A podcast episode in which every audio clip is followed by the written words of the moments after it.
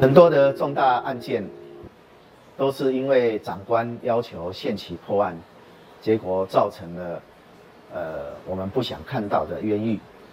最有名的，就是以前这个李师科抢劫这个抢劫案，也因为李师科的这个案子，造成了这个有一个呃我们不讲名字的人，这个最后被冤枉而死亡。这也是限期破案之下所造成的冤狱。另外还有两个非常有名的，就是呃苏建和三个死囚案，这个也是限期破案。还有空军作战司令部有一个一兵江国庆，在几年前也报得非常清楚，也是限期破案之下所造成的冤案。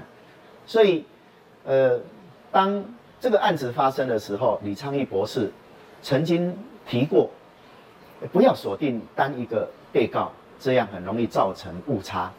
显然的他也是看到了这个不应该限期破案而应该按照调查证据科学调查证据的结果来侦办才能够保障人权。